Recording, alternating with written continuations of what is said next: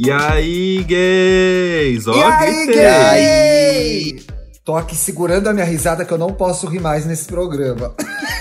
Ah. Gente, ah, eu tenho muito o que comentar. Provavelmente a pessoa vai ouvir esse programa, né? A pessoa que criticou a, a risada do Thiago. Eu achei assim. Pessoa que está ouvindo esse programa e que mandou essa mensagem pro Thiago. Existem coisas que você não pode falar para alguém. Por exemplo, o que, que é um feedback? Um feedback é chegar para mim e falar assim, Felipe, não gosto do jeito que você trata Não do assunto gosto tal mesmo. dentro do programa. Não gosto. E aí é não uma curto. coisa que eu, eu vou precisar rever e refletir se realmente estou fazendo isso errado. Mas você não pode chegar assim e criticar uma coisa que é da natureza da pessoa. Isso configura abuso. Deixa gay, Felipe Dantas. Deixa gay. Não, dá, não bate palma pra doido. Eu levei não pro bate palma pra pessoal. Não leva pro pessoal. Eu dei risada. Sabe o que aconteceu? A gente ganhou um monte de seguidor e um monte de gente que descobriu o podcast. Foi ótimo. Nossa, foi. ótimo. Eu vi que o seu tweet bombou, né? Teve mais de mil likes. É inacreditável. Gente, a gente tá com o Paulo Correia aqui, esse amorzinho que faz tempo que a gente quer trazer pro podcast. Bem-vindo, Paulo. Sim. Hello, hello. É uma honra estar aqui, podendo conversar com vocês. Se escu- escuto bastante e assim, confesso, Ai, gente, que legal, é uma você emoção. ouve? É, escuto, Ai, claro, menino. Oh, tá de bobeira. é uma honra estar aqui, agora estar do outro lado, né? Não só ouvindo, agora podendo responder a vocês, de fato, falar, comentar, porque em quando a gente escuta e faz isso, né? Fala sozinho. Eu acho que é a primeira de muitas, Paulo. Tenho, essa, É. tem esse feeling. Tem esse Ai, feeling. assim seja. O... Ai, gente, o Paulo é um ícone carismático, né? Como vocês já viram aqui. Ele deve ser. É o primeiro podcast que você grava, Paulo? Ah, eu acho, Capaz. acho que é, é, é, é o terceiro. Acho que é o terceiro. É o terceiro. Ah, De então outros tá amigos cada- foram, foram, foram menores, é, foram episódios de participações que às vezes pré-gravado e tal, mas ao vivo mesmo, é, Exato. acho que é o primeiro. O Paulo é, é a novíssima estrela do Papel Pop ao lado de Jamile. Vocês sigam, Exato. arroba Papel Pop. A Jamile já não é tão nova assim. O Paulo já é mais novidade, né? É, sou o novi- o, o novinho no pedaço. É o novinho Sim. do pedaço. E vocês podem ver o Paulo brilhando no Pop de Segunda, toda segunda-feira no IGTV. E tem um, um resumo que você faz na sexta, né, Paulo? Na sexta, eu sempre tento fazer o resumo de lançamento, com recomendação de coisas para assistir no final de semana e algumas musiquinhas e clipes que saíram também durante a semana para a pessoa ficar por dentro já de tudo. Exato. Mas você pode ir no perfil dele e ver essa coisa linda dançando, gente. Nossa senhora. Eu recomendo, tá? Tá aí, tô recomendando fortemente. Vai lá. Como que você tá no Twitter? Como você tá no Instagram mesmo, Paulo? No Instagram é Paulo R. Correia. Paulo R. Correia, gente. Uhum. Vale cada biscoitada. Pode ir, viu? e eu amo que o Paulo, ele também é otaku, ele tem toda uma. Tem Sim. toda uma curadoria parecida com a minha de assuntos. Ah, e aí é? ele se identificou É. se ele é super. Adoro, adoro assistir um anime, adoro. Comecei a- a ler mais mangá recentemente, então é, é um universo que, que eu acho divertido.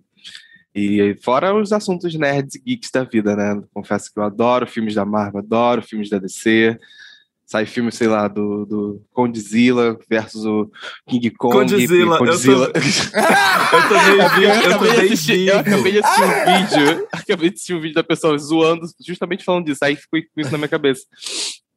Mas adoro esses filmes versus- de monstros gigantes batendo e por aí vai. Tudo, tudo. E Tá, hoje, mas o que, que a gente tá fazendo tem- aqui hoje? Hoje é um programa foda, né? Tá pesado, É. alerta Ai, de gatilho gente. nesse programa. Ó, Eu eu, tô já tô até- logado no Twitter do, do EA Gay pra gente conversar durante a gravação, Uhum.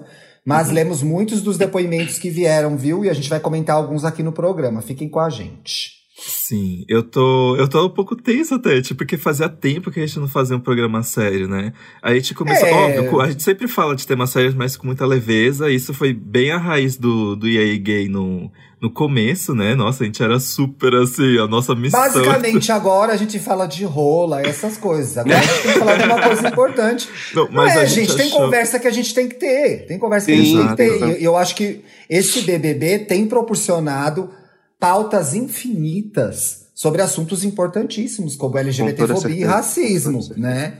E a gente vem na esteira de uma segunda-feira extremamente difícil para todos nós, tá? porque havia um comportamento reprovável do Rodolfo ali, que a gente tem que ter a consciência de que a gente não pode fazer isso, e um cansaço visível, notável e assim totalmente aceitável da Camila e do João de ficar explicando aquilo o tempo inteiro, cara. Que saco, né? Que saco.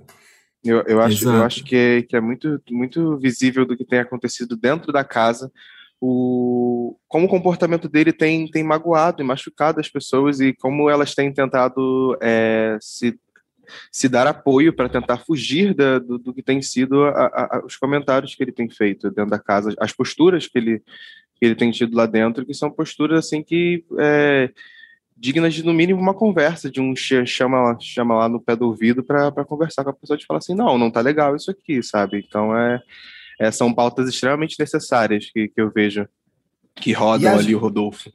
E a, que rodam o Rodolfo, que deve rodar hoje, assim, espero, né? Esse programa vai pro ar hoje, eu não sei como que tá a votação. As pessoas. Tem muita gente é, em defesa do Rodolfo, e eu acho isso bastante complicado. Isso é bizarro, gente, muito bizarro. Isso é bizarro. Tenho medo. É. Isso é bizarro. A gente, a gente vai entrar num assunto que era. Esse programa surgiu do preconceito velado. Sensações que a gente tem no dia a dia que não. É, que você fica naquela situação. Porra, será que essa pessoa me sacaneou porque eu sou bicha? E aconteceu alguma coisa aqui que eu não entendi? É, é porque existe uma área. É, uma área.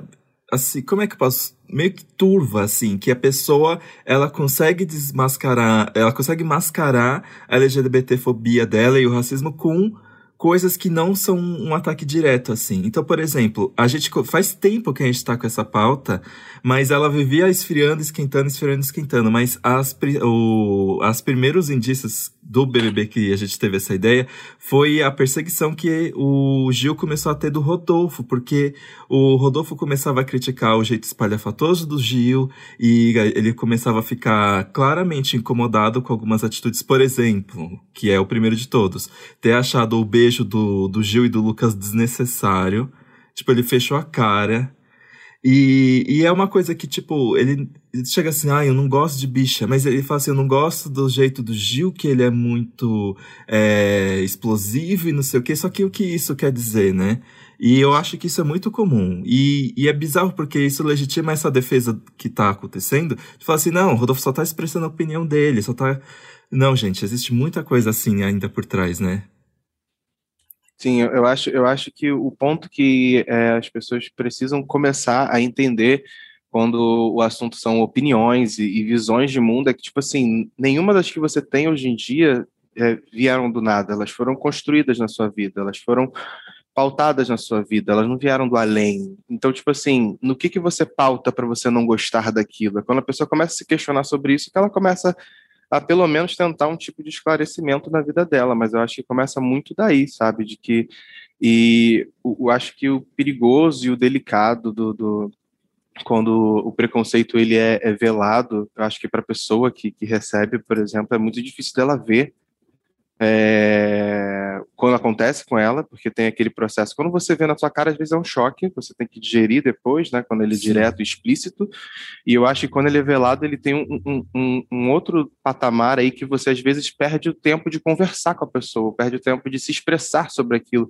Porque já foi, você demorou para entender que aquilo ali foi um ataque a você, propriamente dito. Então, acho que se às vezes é difícil para a gente que a gente recebe, às vezes conversar com a pessoa, que é o que elas falam de, ah, não, me ensinar, me ensinar, tipo, oh. é, é, tipo, mais difícil ainda, sabe? Porque às vezes você já tá cansado, você já recebeu durante muito tempo na sua vida, então tem que parar para explicar ainda uma coisa que, que tá ali, às vezes é, é, é difícil, é, é desconfortante, como a própria Camila falou ontem, de que, tipo, cansada, ela tava cansada de ter cansada. que explicar. Cansada. E, e ela trouxe, então... e Paula, ela trouxe, gente, você é uma pessoa que teve acesso à informação, tem acesso econômico, você tem internet, você cresceu num ambiente onde você poderia ter procurado essas coisas. Então, assim, o argumento hoje não é por mal, é uma. Ai, ele precisa aprender, nós precisamos aprender, principalmente Nossa. em preconceito racial. Branco adora fazer isso, né? Usar é, pessoas negras de biblioteca. A gente não pode uhum. fazer isso mais. Tem conteúdo. Não. As redes sociais trouxeram muita informação pra gente. Tem toda uma literatura vasta que a gente pode pesquisar. Eu acho que chegou a hora de a gente também fazer a discussão, passou, na verdade, da hora. Sim. E fazer a nossa lição de casa, entender o lugar histórico em que a gente está e o quanto de privilégio a gente desfruta, né? Agora, Paulo, você falou de uma coisa muito interessante sobre essa agressão indireta ou velada, que é, ela não nos dá, elas não, não nos permite tempo de reagir e estabelecer o diálogo. E aí isso é muito difícil mesmo, porque a ficha às vezes cai no dia seguinte. Quantas vezes eu já passei por situações por ser gay em que no dia seguinte eu fiz ah, Brother! Era isso! A pessoa tava me sacaneando porque eu sou bicha. E aí você não tem chance de se defender e nem ao menos de apontar para a pessoa que aquilo que ela fez é uma agressão, que é um preconceito, né? Que no meu caso era LGBTfobia. Eu acho muito bizarro. Eu acho que chega até, por mais que é, seja sutil, a minha sensação e, e minha vivência me fazem pensar que chega a ser até mais violento, inclusive. Essa agressão silenciosa, porque ela é sistemática, né? é, é muito é, é, tão intrínseco dentro do, do, do, da, da, nossa sociedade certos comportamentos certas visões que a gente acaba tornando comum ah, é aquela desculpa que ele sempre que a gente sempre escuta e foi inclusive o que ele citou ontem de que ah não era intenção não era intenção mas espera lá até que ponto não era intenção você fazer uma piada com o cabelo do, do menino a partir da piada parte de um princípio de você tentar ridicularizar o cabelo da pessoa na, naquela situação de de fazer uma piadinha. Então, até que ponto esse, é, é, é, essas coisas que são estruturais a gente não, a gente consegue, não consegue ver, né? É, e, e, a gente acaba reproduzindo constantemente de, de, de falas, de, de, de, comentários, e, e acho que a postura, muitas das vezes que a gente, que, que, o Rodolfo precisava ter ali naquela situação que eu acho que não, não foi legal, foi tipo, calma, escuta primeiro e depois sabe? Primeiro, primeiro processa para você o que você está escutando, para depois você sair falando, porque em vários momentos, inclusive durante ali, ali a, a Camila estava tentando falar, ele estava tentando cortar por cima dela, inclusive ela foi conversar com ele depois e, e foi o mesmo tipo de atitude, ela tentando explicar e ele cortando ela. Então, tipo assim, é, é, é, quando quando esse tipo de situação acontece, me lembrou muito uma música do, do Emicida, qual? É, que, ele, que, ele, que ele canta é tipo Moisés no hebreu, pés no breu, onde o inimigo é quem decide quando ofendeu. Então, tipo assim, quando uhum. o ofendido tá chegando para você e falando, oi, magoou, oi, machucou, não é você que tem que dizer se foi machucado, se não foi machucado, né? Então é. É, é mas, mas, o, mas a, são ótimas. A posição de de privilégio é tão grande que a pessoa não consegue fazer essa reflexão. Sim, né? sim. É, é muito difícil fazer a pessoa refletir, né? É muito é, difícil. E tem toda uma questão do dessa coisa de levar na defensiva e do ego, porque poderia ter sido uma conversa tão mais fácil, mas quando a pessoa é acusada de LGBTfobia, é acusada de racismo por uma coisa que ela interpreta como pequeno, Aí começa aquela coisa de que ela começa a achar que as pessoas estão vendo ela como um monstro, como uma coisa exagerada, e ela começa a tentar se convencer de que ela não é isso. E aí vira aquela coisa bizarra e constrangedora que foi no, nessa noite de, da segunda-feira, né? É tipo, é desesperador. Eu tava comentando com o Paulo que é, foi difícil de ver, porque o jeito que o Rodolfo entrou em negação e começou a tentar fazer o João de vilão, fica assim, garoto, ah, para, é, é um acerto, é, ele quer te mostrar que é uma coisa que é fácil de reparar e que não vai te jogar no inferno, não, não vai te crucificar por causa disso. É bizarro essa questão do, do orgulho e da defensiva. Tipo, não, gente, eu não sou. Eu não sou, pelo amor de Deus. E aí acaba piorando muito a situação, né? Tipo, as pessoas precisam ouvir mais, eu acho. Uma coisa, uma coisa, uma coisa que, que, que eu acabei pensando aqui, que é sempre, eu acho que é, é o gatilho para essas pessoas, é quando elas pensam que, tipo assim, só porque elas falaram uma vez, elas são pro resto da vida. Eu acho que tem umas pessoas que têm essa perspectiva de, de fiz uma, uma piada homofóbica, fiz uma piada gordofóbica, racista, e você já acha que e alguém aponta, a pessoa já acha que é, ah, meu Deus, é para sempre. Então acho que as pessoas precisam começar a entender isso também, de que tipo, são atitudes, são falas que elas podem ser pensadas, elas podem ser revistas, inclusive se tiver essa oportunidade da conversa, inclusive, então é, é calma, é, é pontual, é, é, é, entender que constantemente a gente está em desconstrução. Outra fala que a Camila também usou ontem. É, então é, tem que pensar muito nisso, sabe? É muito importante entender isso, que é, às vezes são situações, são falas, são coisas pontuais. Então é corrige aquele ali para corrigir o próximo, por aí vai, sabe? Exerce o poder de escuta, gente. Escutem o que as pessoas têm para dizer, pelo amor de Deus. Sim. Eu me lembro, eu tive um professor muito importante para mim na faculdade, que era me dava aula de jornalismo segmentado, e ele dizia uma coisa que eu guardei para mim, eu queria saber se com vocês é assim ou se vocês já chegaram no, na segunda fase desse Mario Bros. Ele dizia uma coisa para mim que era o seguinte, Tiago, na dúvida, é. Então, se você entrou no lugar de dúvida que aquela pessoa, por algum momento, foi homofóbica com você, na dúvida é. Vocês pensam assim? Como, como funciona para vocês na vida de vocês? Eu sou, eu sou um pouco ingênuo, o Thiago sabe, né? Então, eu, eu demoro. eu demoro é muito para catar. ela, muito bobinha. Ela. É bobinha. Eu, eu, eu demoro muito para catar essas coisas assim. Mas tem uma coisa que, por exemplo, eu comecei a perceber, eu acho que eu falei até sobre isso no, no podcast que a gente gravou com a Ilustra Lu, do, dessa busca da perfeição, né?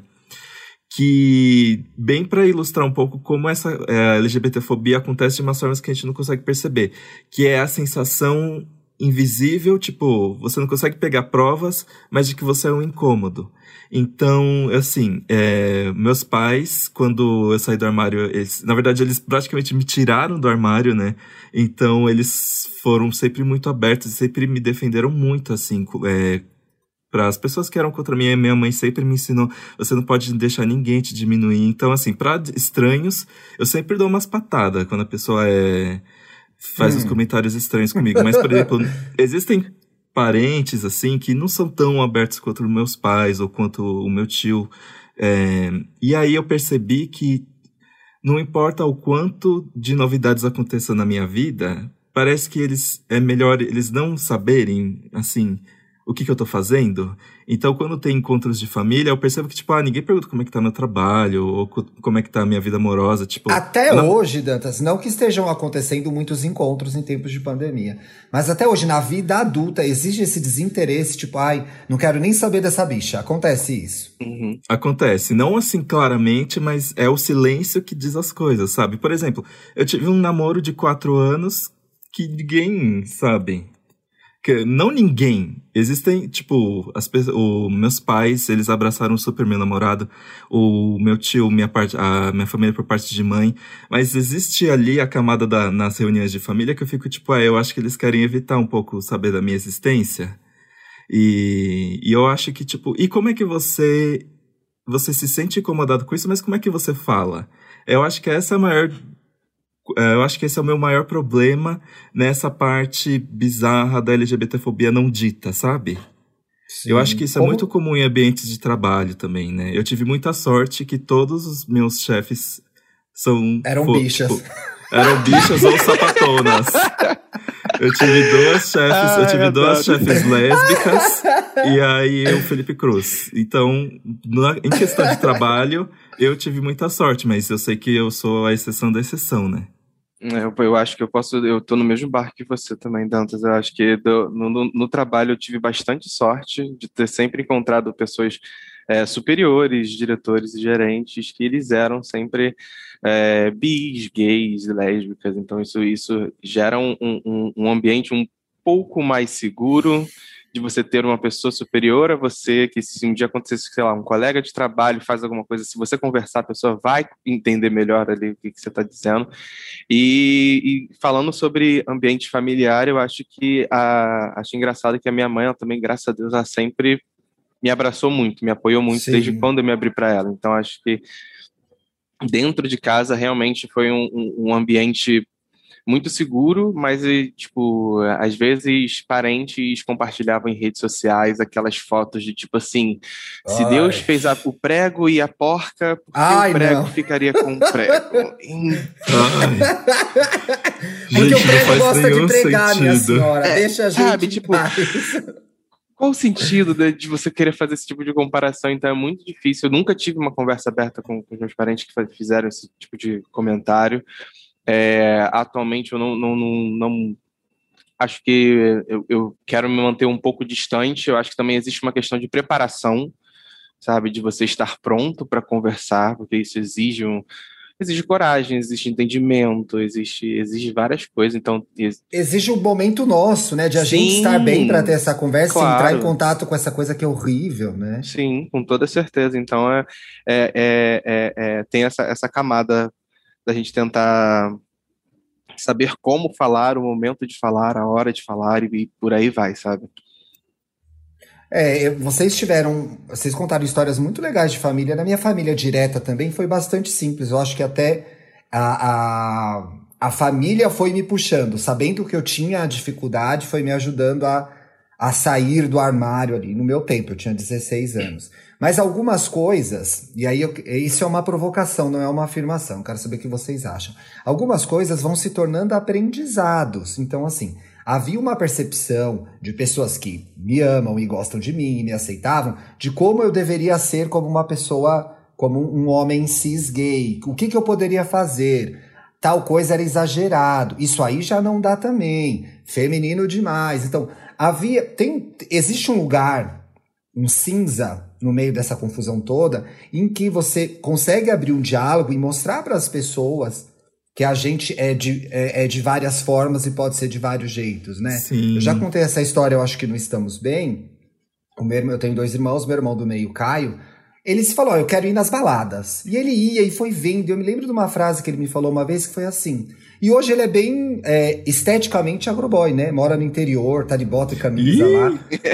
Mas uma pessoa que, que, sabe, se interessa, né? Um, um, homem cheio de amor e carinho por mim, pela nossa família. E ele saiu e foi às baladas e uma vez falou assim, gente, é tão... ele tava numa balada na Bubu Saudades, gente. Eu sou muito viúva da Bubu, eu vivo falando dessa balada aqui, né? Ah. Isso, gente, isso deve ter mais de 10 anos, com certeza. Eu tinha 20 e poucos. Eu vou fazer 39 agora, dia 19.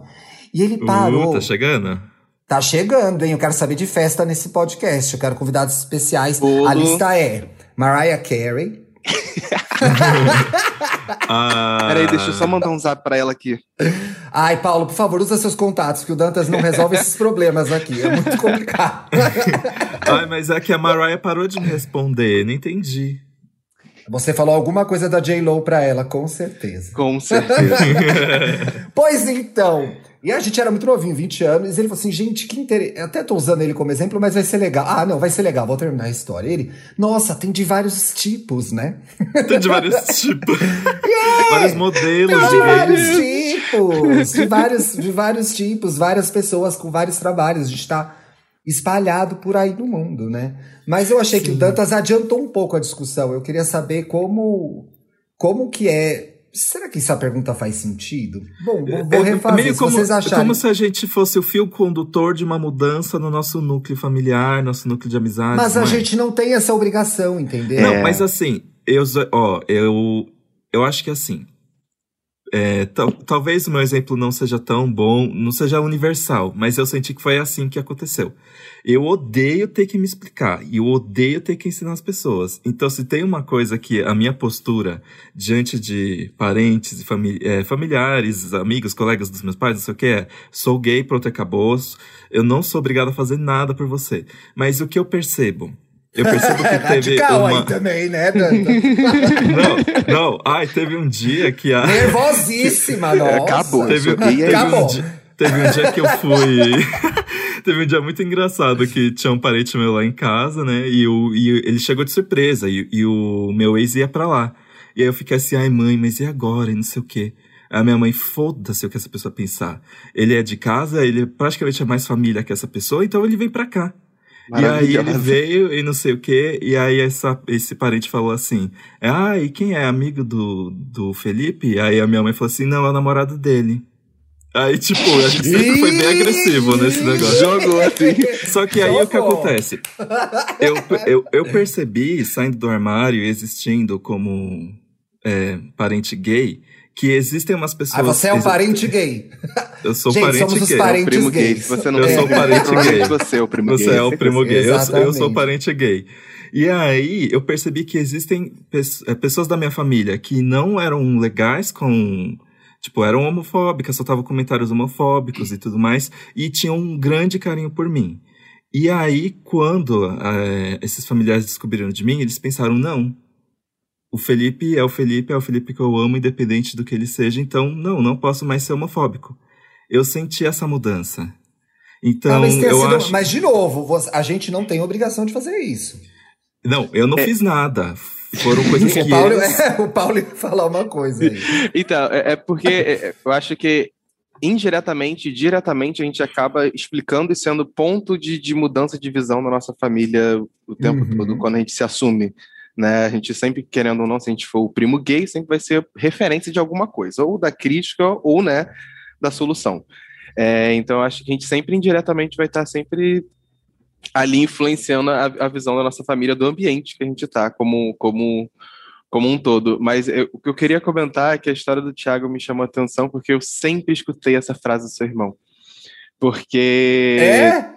Sempre, sempre, Por sempre, sempre, sempre. Porque eu sempre era. Eu nunca fui muito é, afeminado, sempre fui muito quieto, sempre. Sei. Eu brincava com todo mundo, zoava todo mundo, mas, tipo assim, as pessoas sabiam que tinha algo diferente quando eu era, é, era mais novo, porque eu sempre estava no meio das meninas, eu sempre estava tava dançando com elas. Eu sempre fui o menino que dançava na época Sim. da escola, quando eu era mais novo. Então, acho que, que eu sempre chegava nos ambientes que, eu, que, que sempre falam para mim: Nossa, Paulo, se você chegar aqui, ficasse quieto, parado ali, vai falar super que você era hétero e não sei o que, não sei o que lá. Aí a primeira coisa que eu sempre falo, e por isso que eu gosto quando a pessoa fala isso para mim: Como assim? Como assim? É, por quê? Por que você olhou eu pra adoro, mim? Eu meio ser cínico. Porque né? sempre que você joga isso pra tá pessoa, a pessoa dá um né? bug. É, ela super acha que é elogio, super acha que é elogio. E quando você joga isso pra ela, ela fica, dá aquele pane no sistema, ela fica tipo... É, é, é, não, ela é derrete na sua frente. Eu, sabe? Fico só olhando. É, é, é, nesse momento que o silêncio funciona. Porque você joga, você fica quieto, você fica assim, ó. E Vai. isso também é uma espécie de preconceito, gente, porque você parte Sim. do pressuposto que a, como é que é? A criatura gay. a criatura ela é de um, Ai, ela é de um determinado jeito. E é muito Sim. irritante isso, né? A, a gente. a gente ser colocado. A gente já é colocado numa caixa. Aí vai a pessoa coloca uma caixa dentro da caixa, fica muito e, complicado. E ainda, né? e ainda estabelece uma régua, né? Tipo, essas hum. gays daqui para cima, tudo bem. Hum. Mas essas gays aqui para baixo. Aí é problema. Aí, isso aí é, é muito. Isso é horrível. É... Eu também tive que fazer um pouco disso também. Aí é porque, muito. É. E aí, é, tem uma. Eu gostei de uma pergunta aqui. É, como validar a agressão que na cabeça da pessoa não existe? A gente aponta para ela. É difícil para mim porque eu fico com muito medo da, da defensiva da pessoa. Que nem eu morreria de medo se o Rodolfo chegasse para mim é, na defensiva e falando, ah, mas você, não sei o quê, e, e me fazendo de vítima como se eu estivesse exagerando uma atitude dele eu, eu acho que eu sou mais do. no esquema do Paulo, assim, do cinismo, mas eu fico. Aí eu chego assim, ué, mas é, eu não sou afeminado, mas afeminado é uma coisa ruim? Tipo, eu acho que eu sou ah, um pouco do cinismo deixa, também. Se eu tô no, É que eu não sei, porque existe uma pressão ali dentro daquela casa. E aliás, eu quero até depois falar mal do BBB como instituição, tá? Vou convidar vocês fazer isso. Putz. E, ah, não, gente, pelo amor de Deus. O, o, dá pano o pra manga. Que, o quanto que esse programa se promove com discussões importantes e não nos leva a nada e não se posiciona, né? Sim. Como pode? Eu assisti o um trecho do vídeo do João o Thiago Leifert, que é o apresentador e é o fio condutor desse programa, vai lá e fala: e aí, Rodolfo? Ele tem que se posicionar nessa hora. A hum. Globo tem que se posicionar nessa hora e falar que isso é racismo. Não. Ela fica jogando lenha na fogueira e deixa o circo pegar fogo. Isso gera engajamento, audiência. Ah, e a discussão é importante em rede nacional, em horário nobre, etc e tal. É, mas o programa se beneficia, eh, se beneficia dessa situação e não toma uma postura né? A fantasia do monstro é, é errada. A fantasia do monstro é errada. Na minha opinião, uhum. a fantasia do monstro é errada. Eu acho que o Thiago, nessa hora, tinha que ter se posicionado. Mas, enfim, eu ia falar de outra coisa antes, que é... Não sei como seria para mim estar no BBB. Acho que nunca estarei, gente. Enfim, não... Também acho não, não que tenho, nunca, nunca estaria é, lá. Na minha lista de sonhos, isso não tá. Mas eu acredito que se eu estivesse numa casa, e falando daqui de casa é muito fácil, né, gente? Numa casa 24 horas por dia, todo mundo vendo. Vem essa, vem essa pessoa e fala essa merda, bicha, mas eu ia dar um escândalo. Mas eu ia dar um escândalo. Nossa senhora, e eu vi tanto ia ouvir tanto. Pior que a Gilberto eu ia ser. Ia ouvir um tantão. Ia ouvir um tantão mesmo. Porque eu ia me sentir protegido pelas câmeras. Tipo, essa pessoa não vai me agredir aqui, com esse monte de gente vendo. É, ela vai ser Porque expulsa. o medo final é mesmo é o da agressão física para mim. É. Ali naquele caso, né? É, Ô, o- gente, uma, um- uma, coisa- dúvida besta. Não pode, Pode- cuspir Hum. na cara? Aqueles, né? Se eu quiser cuspir na cara do Rodolfo, eu vou ser expulso? Acho que Não sim, né? sei, Bi, tem que ver. Olha, eu acho que, eu acho que, que, que tem como ser expulso, sim. Acredito que sim. Ah. Você- eu acho, eu acho que se tomar, se, se tomar uma proporções muito grandes, sabe? Se o Brasil twittar muito, se É. a pessoa começar a ir no confessionário para fazer o VT dela, aí vai valer a pena. É. Sim. É tudo E pelo sabe VT. uma coisa. é, sabe uma coisa que eu percebi um pouco da jornada do Gil lá dentro da casa também? Que tá, aconteceu esse negócio do Rodolfo ser claramente é, se incomodar com o jeito do Gil de ser. E aí, só que aí aconteceu o quê? O Gil, ele meio que tentou ali se enturmar, né? Em vez dele se posicionar e tudo, ele tentou meio que fazer amizade com eles e que foi uma coisa que só rompeu de vez naquele paredão, naquela votação aberta, que aí eles, a Sara e o Gil viram quão escroto ele é, né?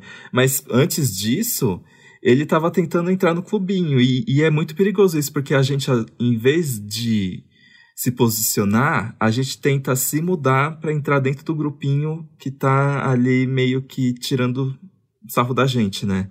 Eu já, Sim, eu já é, vi isso acontecendo encaixar, algumas né, né? vezes. É, então, tipo, ai, eu vou tentar me moldar aqui pra, pra tentar entrar nesse grupo pra eles me aceitarem mais, em vez de mostrar pra eles. Tudo bem que também não é nossa obrigação ensinar, né? Mas eu percebi esse movimento no Gil e, e achei curioso, assim, achei que é um retrato de uma coisa que acontece de verdade, assim. Eu já vi muitas. Eu já trabalhei em agência. E eu já vi muito gays. Eu já vi muito gays de agência se adaptando ali no ambiente majorita- majoritariamente hétero pra, sabe, tentar se encaixar ali no grupinho. E se encaixar no, no- ambiente, se adaptar ao ambiente, né? Tipo isso. Eu, eu acho que muito da, da atitude do Gil ali, algumas vezes, e eu acho que reflete um pouco do que é aqui fora também, é que você não vê o todo, né? Ele, ele sabia que existia uma certa perseguição com ele, mas, por exemplo, ele não é como a gente que viu, ah, por exemplo, Rodolfo conversando com o Caio falando XYZ. Entendeu? Então, acho que isso reflete muito uma coisa que acontece na vida mesmo, que às vezes você está tentando se adaptar a, por exemplo, ali o ambiente da agência, o ambiente do trabalho, com as pessoas que estão ali no trabalho, mas assim, quando aquela galera sai pro barzinho, você não tá com eles para saber os comentários maldosos que eles estão fazendo sobre você. Tem, Exatamente. tem, tem exatamente esse perigo aí por, por trás disso, que é, é, é bom se estar de olho, saber onde estar, se, se estar pisando, né? E por aí vai. E aí fica muito mais difícil porque a gente chega sempre. Eu generalizei agora, não sei se vocês vão se identificar ou quem tá ouvindo vai se identificar também. Isso obriga. Eu não vou generalizar, então, vou falar sobre mim. Isso me obriga muitas vezes a chegar, em determina... a, chegar a determinados lugares com uma defensiva levantada ali. Eu fico sentindo primeiro qual é, onde eu posso ir, com quem eu posso interagir, até onde eu posso. eh, Até, até onde eu posso andar com a minha gaysice. Eu me pego em novas situações de trabalho, principalmente agora que eu, eu sou PJ, eu passei. Gente, eu passei 16 anos trabalhando na mesma empresa. Agora eu tô por mim, já tem mais de um ano, desde que começou a pandemia. Então, assim, é frequente eu conhecer pessoas novas, ainda que pelo Zoom. Então, para mim, aqueles primeiros 5, 10 minutos são sempre de termômetro. Hum, posso ir aqui? Não posso ir aqui? A não ser que seja uma situação em que eu já abra o Zoom, tem aquela monte de viado. Eu falo, uhul, e aí? Acontece. Ah, isso é Aí muito- aqui, É! E aí, caralho? Acontece. aí? Mas muitas vezes não. Então eu sinto, vou pisando em ovos e eu fico pensando, pessoas que não têm que fazer isso talvez não se importem muito, né? Que a gente tenha que fazer. Elas não têm essa vivência. Eu, vou- eu, eu vou trazer um, um ponto so- sobre isso como, como bicha preta agora, né? Porque eu acho que é um, é um ponto muito interessante, porque a gaysice a gente consegue esconder. A cor da nossa Uhum. pele, não. Não. Sim. Então, é, é exatamente quando você chega nos lugares e os olhares que, que você recebe sobre como você é, é, são extremamente agressivos. Eu já cansei, de, acho que eles moldam a, a nossa, a nossa postura con- conforme o lugar que a gente está. Então, você falou isso agora, de você chegar no ambiente, saber o quão gay você pode ser. Eu fico refletindo muito no que, como foi para mim é, isso é uma coisa que eu comento, porque é o meu mecanismo de defesa em alguns momentos. Eu sei que não é um dos melhores, mas é quando eu chego em loja. É, uhum. quando eu chego em loja, é batata, eu visto, né? eu visto um, uma, uma, uma figura, uma, uma persona que é extremamente arrogante em certos momentos. Porque sempre vão, assim, a, a maioria das pessoas às vezes parte do princípio que eu não vou ter poder aquisitivo para comprar aquilo que eu estou perguntando. Então, acho que a gente acaba criando essa, essa, essa camada, esse momento de onde eu estou, o que está acontecendo, justamente por causa desses diversos ataques que a gente vai sofrendo conforme a vida, a, a vida vai passando, sabe? Eu acho que é, é difícil a gente chegar no, no, no ponto de, de é, saber lidar com elas e continuar sendo nós mesmos, né? Entender que você chegou no lugar sendo você, é, tanto gay, é, é preto e tudo mais, e você não ter, tentar não ter medo disso, sabe? Você saber que em algum momento pode acontecer alguma coisa, de vir algum ataque, vir algum comentário, vir alguma piadinha. Então é, é, é, é chato, muito chato, mas eu acho que é uma mudança muito grande que está pela frente, que tem que existir para a gente começar a se desvincular desses mecanismos de defesa, que eu acho que todo mundo uhum. tem que ter algum tipo, algum alguma segurança do ambiente que ela está. Então, é, realmente é, é, é, E o quão isso é, e quão, quão isso é desgastante mentalmente, né? O quanto você Sim. despende de energia Sim. num simples ato de entrar num lugar para comprar uma camiseta. Eu acho que acho que recentemente não, não eu tá sobre comprar equipamento, eu tive um momento que eu que eu aproveitei que eu estava indo no centro resolver alguma coisa de documentação e fui, entrei numa loja para comprar Sim. equipamentos, etc. Equipamentos eletrônicos, ring light, tripé, essas coisas. Vida e... de blogueira. Vida de é, blogueira. Começou, a pessoa entrou pro papel foto, ela tem que ter algumas, alguns aparatos ali, né? Algumas coisas para a imagem ficar boa. E aí e me chamou muita atenção nessa compra, porque foi justamente ao entrar na loja, eu já estava com uma sacola de uma outra loja e era a sacola que estava o ring light. É uma sacola grande, né? E, tipo, assim que eu entrei, o vendedor, a primeira coisa que ele fez foi olhar para a sacola que estava na minha mão. Ele olhou para a sacola da minha mão, aí quando, eu, aí quando a primeira coisa que eu perguntei, ah, não sei, aquele. Quanto custava aquele microfone? Foi um, um negócio desse ele foi, foi uma das primeiras vezes que eu comprei aparelhos eletrônicos em que o vendedor fez a seguinte frase: A gente tem esse aqui, mas esse aqui é muito melhor. Ele é um pouco mais caro, mas ele é muito melhor. Foi a primeira Porra. vez que um, um, vendedor quis me oferecer alguma coisa que, que de fato é, é, tem um valor aquisitivo maior, entendeu? Sim, sim. Então acho que é, é, é, são essas sacadas que às vezes acontecem com a gente na vida, circulando no, no comércio, no dia a dia, no trabalho, que, que são situações que são são desgastantes e difíceis e que é, a gente acha que são lutas diárias que tem que se ter sobre, pra, sobre essas questões que, que tem gente que aguenta, mas tem gente que eu sei que que, que não, não, não que não, não tá vai não vai fazer, sabe? né? Não tá aí para uhum, isso. Pois é. Uhum. Sim. Agora eu... tenho uma pode ah, falar, não, eu só queria contar, como é que fala, uma, uma coisa pessoal porque minha, assim, eu achei muito importante essa reflexão do, do Paulo, e eu acho mesmo que a gente tem que criar alguns mecanismos de defesa meio que pra, como é que eu posso dizer? Aguentar? Não, pra não absorver tanto isso pra uhum. deixar a gente, pra, às vezes isso acaba com o nosso dia, né?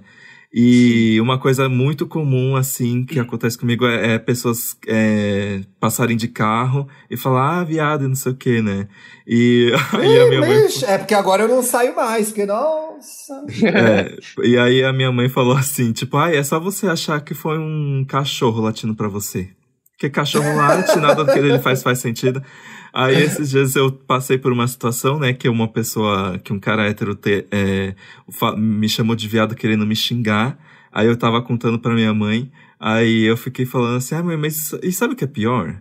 Esse, esse cara me chama de viado, eu de fato sou viado, e ele é um feio, bizarro, é, com uma carreira fracassada. Então, assim, na verdade, eu tenho mais motivos para xingar ele do que ele para me xingar, porque ele não conseguiu usar nenhum argumento. Então, eu meio que vou, vou lembrando dessas coisas, assim, tipo, me chama de viado da rua. Eu de fato sou. Aqueles, né? Sou mesmo. Eu sou mesmo. Eu acho, eu acho que os mecanismos de defesa eles vêm de muitas formas. Eles vêm da, da acho que é dessa você ficar mais sisudo, mas eu acho que também vem do você tirar sarro da situação uhum. com a pessoa em si. Já tiveram várias situações que a pessoa falava: "Ah, e aí, viadinho?" Aí eu: "Sou mesmo, e daí?" Sabe? Chegava e falava: "E aí?" Sabe? Yeah. É, vem, vem, muito também desse lugar, de às vezes você criar o riso, tentar você tirar o sarro daquilo é uma forma de você conseguir aliviar para você também, né? Se a gente consegue, é bom, né? Eu me lembrei de um colega de faculdade que a gente estava andando em Bauru, fiz o Nesp em Bauru, e aí um, um é, a gente passou na frente, em frente a um bar, aí um hétero, hum, e essa bundinha, hein, viado? Aí ele virou e falou assim, é que você não viu mordendo. E eu falei, ah! Meu Deus!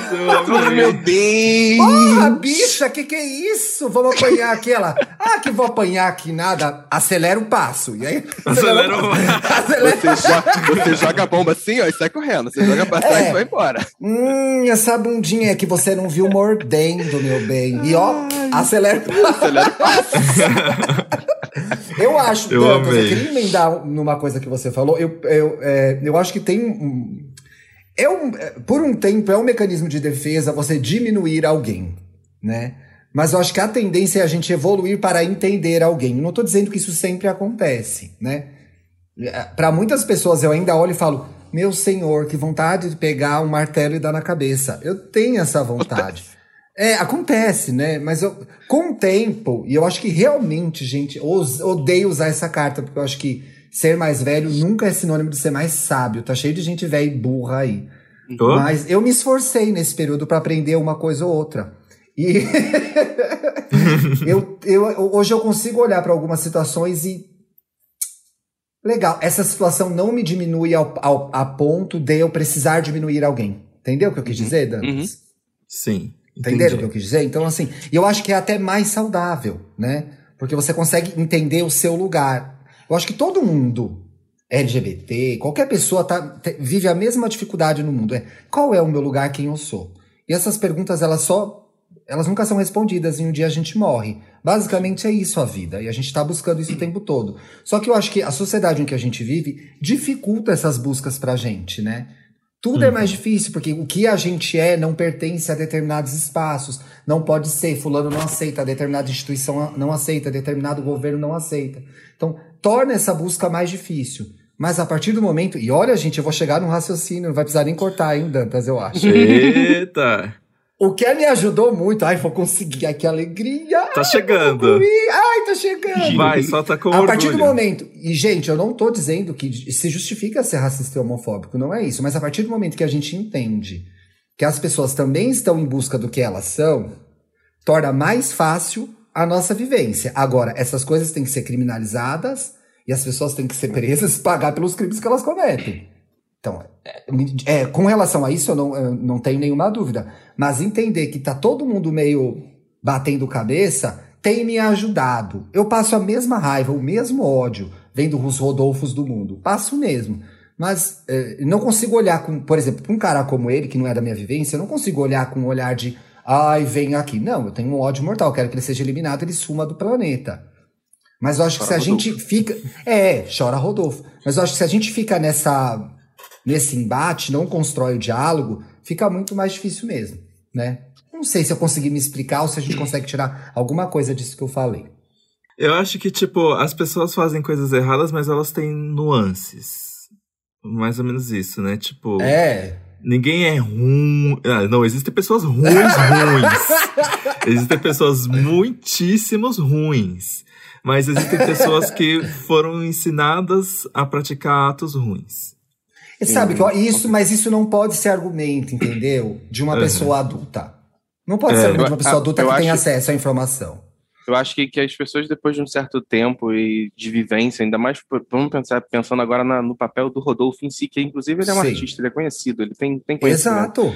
Eu acho que, é, que existe, tem, a galera tem que, que é mais velha, que, que elas têm que ter esse princípio delas de quererem também aprender e conhecer. O mundo está evoluindo o tempo todo, não, Não é só porque você nasceu lá atrás que tá igual, e o jeito que você foi criado tá igual. Então, peraí, acorda. Se o tempo todo você está estudando, desde escola, sei lá, faculdade, aí você faz um cursinho para atualizar, não sei o quê, na sua vida profissional, por que você não se atualiza em outras coisas da vida, como ensinamentos, coisas que você gosta, coisas que você consome? Exatamente. É, é, muito importante. Ah. E, e, teve, ah, e eu lembrei o ponto que eu queria comentar da, da hum. fala do. Ah, que bom da fala do Tiago, é, sobre essa questão dos filtros, né? De o que, que você vai trazer para você, do que, que aquela pessoa falou, quando você entende a, a, a, a, Eu acho que quando você pratica também a empatia, de minimamente entender da onde veio aquela, aquela crítica, aquela piada, eu acho que você tem como você criar um filtro de entender absorvo isso, não absorvo isso, vamos. É isso, sabe? É, preciso trazer isso para minha vida. Isso vai me agregar em alguma coisa? Não vai? Então, pera lá, vamos com calma, respirar fundo. E eu acho que muito também, isso vem muito também, a capacidade da gente conseguir fazer isso, vem muito de quem fez a piada, de quem foi que falou com Sim. a gente, sabe? Se, eu acho que principalmente se for uma pessoa estranha, sabe? Passou, foi, se você nunca mais vai encontrar ela na tua vida, não carrega tanto isso dentro de você. Tenta analisar, entender, pensar e, e buscar outros assuntos, outras pessoas. Conversa uhum. com um amigo seu, por exemplo, sobre o assunto, caso você precise botar para fora e desabafar, alguém para te escutar, eu acho principalmente. Então é procura um amigo, sabe? Esquece a pessoa, já foi, é ela que e tá é, perdendo. Isso daí sabe? vai diminuindo a duração da nossa vida, né? Eu me Sim. lembrei, a, a última vez que isso aconteceu foi na pandemia, já eu e o Bruno, a gente tava andando de máscara no bairro. A pessoa é bicha de máscara, gente. É muito, muito maravilhoso. de máscara. Passou, é, viados! É, é. E aí, na hora, a gente ficou meio chocado. O Bruno sempre devolve. Ah, vai tomar no cu, filha da puta. Ele xinga mesmo. No outro dia eu tinha esquecido. Aí agora eu lembrei. Falei, ah, teve isso. É verdade, dá menos importância, né? Sim, quando você uhum. começa a dar menos importância, fica batido e com o tempo vai passando e foi, sabe? É. Mas o, o, efe, o efeito é, cumulativo disso é muito difícil mesmo. Então a gente precisa externar de alguma forma, seja em conversa com um amigo, seja em Isso. conversa com, com um parente legal, seja em terapia mesmo, né? Eu, eu descobri muitos efeitos de violências sistemáticas depois que eu entrei na terapia. Falei, gente, tudo essas coisas que eu considerei passadas e que não, não aconteciam mais, elas interferem nas minhas atitudes e no que eu penso até hoje. Então, é complicado, é muito difícil. Eu, então, eu é... acho que o, o, mais importante quando você está incomodado é conversar, né? Acho que é essa, independente de ser psicólogo, amigo, familiar, porque eu acho que é importante você. Eu sempre fui da teoria de que às vezes a gente é tipo um copo d'água e vão pingando assim, e existe o copo d'água da, da, ofensa, da preocupação. Tem uma hora que ele enche, transborda, sabe? Então é às vezes conversa, que é o pegar a água e botar um pouquinho para fora, sabe? acho justo você que legal ter isso, esses desabafos. Essa é uma mentalidade que eu tenho há muito tempo que eu acho muito legal. Gostei. Vou trazer esse raciocínio pra minha vida. Gente, não deixa o copo transbordar, pelo amor de Deus. É, às vezes tira um pouquinho d'água ali, ó. Deixa, acabou. Antes de a gente ir para as dicas, eu quero dizer que a gente tem um programa babado com a Duda e com o Xande do Lista Preta sobre os LGBTs que fizeram história no BBB. Então, se você não ouviu. Ficou muito tá legal esse programa. Ficou bem legal. Apesar de ter a Duda, ficou muito bom o programa. Ah, não. ai, ai, ai. A rixa. Mas é uma rixa amiga. Veio igual voadora. então procurem, tá bem legal. A gente faz um flashback gigante de quem passou, quem não passou, a importância de cada um em cada momento. E acredito que a gente vai olhar para trás para esse BBB também. E espero que afinal nos faça refletir de forma positiva depois desse caos que a gente tá vendo. Olha. Ainda não sabemos, né? Espero pois que é. sim. Espero que venham reflexões boas por aí. Pois é. E vamos para as dicas então, né? Eu tenho Eu dica. Tenho... Você tem dica? Eu tenho. Paulo, a gente sempre esquece de falar, mas se tiver alguma coisa Ai, gente, nunca avisa o convidado. Ai, gente, olha como eles tratam os convidados, olha só. Ai, coisa horrível. Eu, eu até mostrei no Stories ontem, mas, gente, no. A Apple tem um serviço de assinatura de jogos, né? O Apple Arcade. Você paga 10 ah, é? reais por mês e você que tem legal. acesso ilimitado a vários jogos, centenas de jogos, muitos jogos mesmo. E aí eu assino faz um tempo. E eu, ach, eu pegava os achados, assim, algumas coisas que eram legaisinhas por um tempo.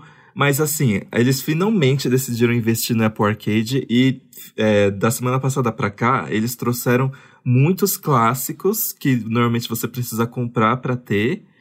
e jogos novos feitos por estúdios grandes, provavelmente financiados pela. Igual a Apple TV fez, que fala, ah, quer saber, vou contratar Steven Spielberg, a Oprah. Uhum. Eles Sim. agora estão chamando grandes desenvolvedoras para fazer os jogos, né?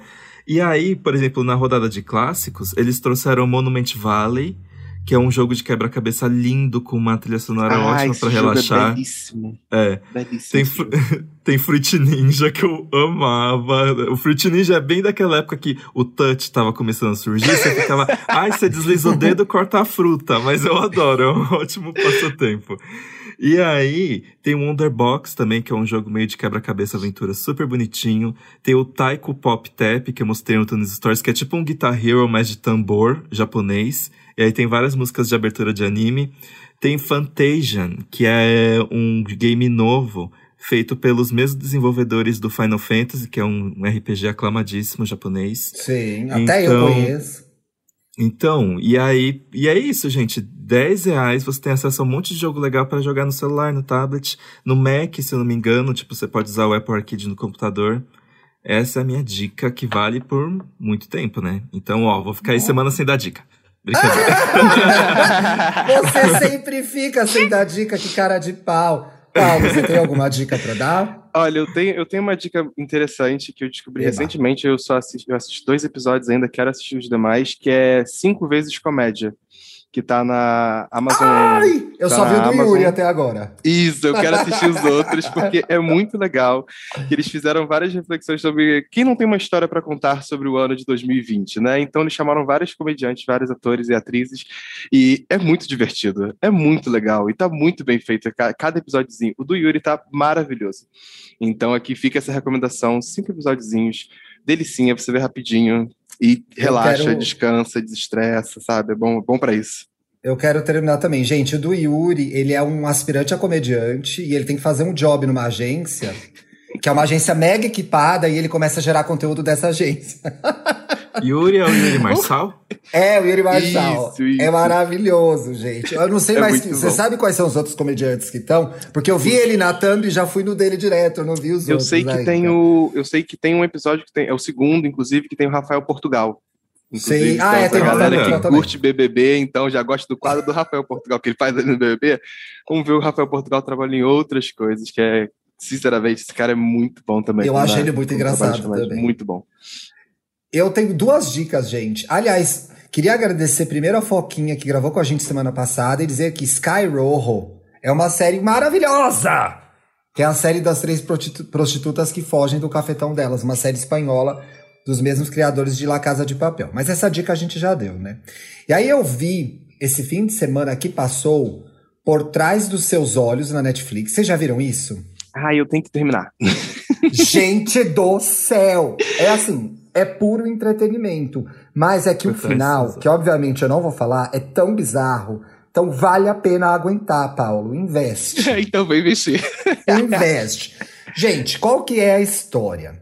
A, a Simona Brown é uma mulher que tem um filho, uma mulher divorciada que tem um filho. E ela sai numa noite, a vizinha fica com o filho, ela sai numa noite para tomar uma cerveja num bar. Curte a vida de solteira. Conhece esse cara gato, lindo, maravilhoso, o David. A personagem chama Louise, tá, gente? Simona Brown é o nome da atriz. A Louise sai contra o David, eles meio que ficam, mas não ficam. Dá aquele beijo, mas que rela, mas não rela. Dá um beijo, ele não posso fazer isso, sai. No uhum. dia seguinte, ela está bela e formosa indo trabalhar no consultório. Pipipi, que ela é recepcionista num consultório. Descobre que o novo chefe é esse cara. E esse cara é casado. E ele é casado com uma mulher estranha. meio... Aí você fica, será que ela é meio médium? Será que ela é meio bruxa? Será que ela só é doida mesmo? E fica aí em torno desse mistério, essa situação de adultério. E a essa mulher, a mulher do, do cara que é a Adele, eu passei a série toda cantando músicas da Adele, foi muito desagradável isso. eu não conseguia. Cada hora que alguém ligava, quando ligavam para ela, então, Adele, Aparecia. eu já falava, hello, hello, hello. it's me. Era mais forte do que eu, não dava. E ela, a Adele, a Adele, ela realmente tem um passado, a esposa, de ter queimado a casa dos pais. E ela ficou num sanatório por um tempo. E tem um melhor amigo, Rob, que é uma gay, que é uma figura-chave também na história. Assim, eu comentei, só que eu vi no Twitter, muita gente viu. e não gostou e gostou, e muita gente comprou o livro e gostou mais. Eu não sei se eu chego no livro, mas a série, no final, é muito interessante. E a sacadinha do final é bem boa também. A outra coisa que eu vi foi Fuja, na Netflix, um filme com a Sarah Paulson. Aquelas coisas que a gente clica só porque elas são com a Sarah Paulson, exatamente. tem, tem, sou... Existe essa categoria na Netflix. Não tem essa categoria, Sarah Paulson, né? Sarah Paulson, sei... a gente clica e a gente vai. Ah, sendo um Paulsoner, ela faz tudo, né? O, acho que o Murilo. Foi o Murilo, Murilo Buzolin, que comentou no Twitter que a Sarah Paulson é a Ana Furtado da Netflix. Mas ela faz. ela vai e faz mesmo. E ela, e ela faz, faz, ela entrega. Porra, e como entrega, né? Pô, nesse filme ela, ela que é mantém a, a carreira da Edmar do, do Ryan Murphy viva, né? Ela e ela e o elenco Ah, eu adoro o Ryan Murphy, ele tem uns probleminha dele, mas eu gosto. É. Ele. tem um lugarzinho no nosso coração. No começo do filme, ela tem um bebê prematuro, né? E aí depois corta já para ela na vida a, essa criança adolescente e é uma criança muito doente, uma adolescente muito doente, que não anda, que passa mal, que tem alergia, tem problema cardíaco, respiratório, etc e tal. E essa e ela é, vive isolada, ela não pode ter celular, ela não pode entrar na internet, ela quer saber se passou na faculdade, mas a resposta nunca chega. E essa menina, a filha da Sarah Paulson, começa a achar um pouco estranho essa mamãezinha que cuida tanto dela. Hum. O que, que, está acontecendo? Que remedinho estranho, mamãe. O que, que você está me dando? É uma coisa meio Isso, mamãe. O que está acontecendo? Exatamente. E aí começa a história toda, né? Tem uma. É... Ah, não, não vou contar o que parece. No próximo programa eu conto o que parece, porque senão vocês vão matar qual é a história. Sim. Se for mas The é Act. Só assistam. É, The Act, mas não fala que é The Act, que todo mundo vai saber. mas eu não assisti The esse Act... filme, pra mim ficou bem na cara já. É, mas então tudo bem, pode usar. Gente, The Act é baseado em fatos reais, é com a maravilhosa. Arquette, é, Patricia, Patricia Patricia Arquette. Exatamente. Eu, eu comecei e não terminei ainda. Agora, o Fuji eu vi. Sarah Paulson faz tudo, gente. Vale a pena, pode assistir. Arrasou! Temos! E temos, né? Temos! temos. Paulo, muito obrigado por ter participado. Nossa, eu, eu agradeço, amei. meus amores. Eu já quero quero qualquer coisa. Para com desculpa qualquer coisa. Ai, que raiva de quem fala isso. eu Como nunca que, fora falo. Te, fora te ver no Papel Pop, onde a gente te acha nas redes sociais? Nas redes sociais você pode me achar pelo Twitter. Eu ainda tô na luta de conseguir tirar esse underline do, do, do meu Twitter, porque é Paulo R. Correia igual o Instagram, só que no finalzinho vem um underline. Underline. E normalmente é, tô sempre lá no Papel Pop, agora que vocês podem ver também, segundas e sextas, tô sempre ajudando a Jamile também né, a criar os conteúdinhos dela. Quero começar a criar muito mais pro meu perfil, é, meu perfil do pessoal do Instagram. Eu acho que é agora que eu consegui as coisinhas novas estão chegando, os produtinhos estão chegando, então dá para fazer várias filmagens, Ora. várias ideias que eu tenho aqui na cabeça. Ou seja, vem aí, pessoal. Vem aí. Prometeu e vai entregar. Dantinhas, e você, como que tá nas redes? Eu sou arroba apenas Dantas no Instagram e arroba Dantas no Twitter. E você, Ti? Eu sou Luxo e Riqueza no Instagram, Twitter no Twitter e nós somos E aí Gay Podcast no Instagram Uhul! e no Twitter. Sigam a gente lá. A gente se vê na sexta. Até sexta. Até beijo, sexta. Gente. Tchau, gente. Beijo. Votem beijo, no Rodolfo beijo. pra ele sair. Fora Rodolfo! Fora Rodolfo!